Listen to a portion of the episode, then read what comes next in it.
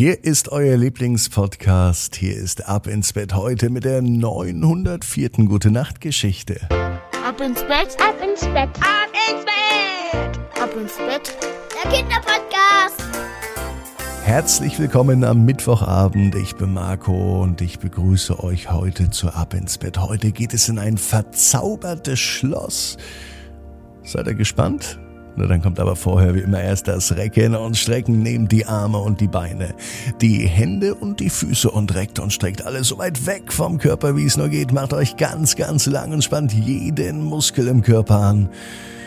Und wenn ihr das gemacht habt, dann lasst euch einfach ins Bett hinein plumpsen und sucht euch eine ganz bequeme Position. Und heute am Mittwochabend bin ich mir sicher, findet ihr die bequemste Position, die es überhaupt bei euch im Bett gibt. Hier ist die 904. Gute Nacht Geschichte für Mittwoch, den 15. Februar. Ella und das verzauberte Schloss. Ella ist ein ganz normales Mädchen. Es ist ein ganz normaler Tag, es kann sogar der heutige Mittwoch sein. Ella ist wie jeden Tag unter der Woche in der Schule. Eigentlich würde sie Abenteuer erleben wollen, also richtige Abenteuer. Gerne würde sie in ferne Länder reisen, neue Dinge erkunden. Oder noch lieber, Ella würde gern in der Zeit reisen, am liebsten ins Mittelalter. Da wäre sie gern eine Prinzessin und sie würde gern in ihrem eigenen Schloss leben. Mama wäre die Königin und Papa wäre der König, und Ella wäre die Prinzessin. Na, das gefällt ihr richtig gut. In so einem Schloss gibt es auch viel mehr Zimmer als in einer Wohnung. Zu Hause bei Ella gibt es ein Wohnzimmer, ein Kinderzimmer, ein Schlafzimmer für die Eltern, eine Küche, ein Bad und noch ein Arbeitszimmer. In einem Schloss aber gibt es einen großen Saal, in dem Feste stattfinden, in dem man tanzen kann. Vielleicht ist dieser Saal sogar so groß, dass man drin Rollschuh oder Inlineskates fahren kann oder mit dem Roller. Na, das würde auf jeden Fall Ella ausprobieren. Doch dazu kommt es heute nicht. Sie ist in der Schule und Frau Widinski, die Lehrerin, die macht einen ganz normalen Unterricht. Heute ist es aber irgendwie gar nicht so richtig spannend. Im Gegenteil, der Unterricht heute ist richtig langweilig. So macht das keinen Spaß mit der Schule. So hat sich das Ella nicht vorgestellt. Es ist wirklich so langweilig, dass sie für einen klitzekleinen Moment die Augen schließt. Und äh, als sie wieder aufwacht, ist die ganze Klasse verschwunden. Auch Frau Widinski ist nicht mehr da. Und auch die Schule hat sich irgendwie verändert. Sie ist zwar noch in ihrer Schule, aber es sieht alles ganz anders aus. Überall sind Pflanzen, es ist alles zugewuchert. Das ganze Schulgebäude ist eingewachsen.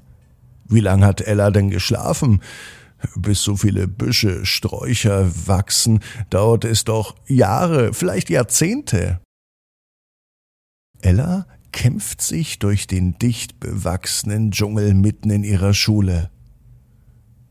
Nun sieht sie, dass das zwar ihre Schule ist, aber früher war diese Schule wohl mal ein Schloss. Heute sieht man es gar nicht mehr. Aber nun, zwischen all den Pflanzen kann es Ella ganz klar erkennen.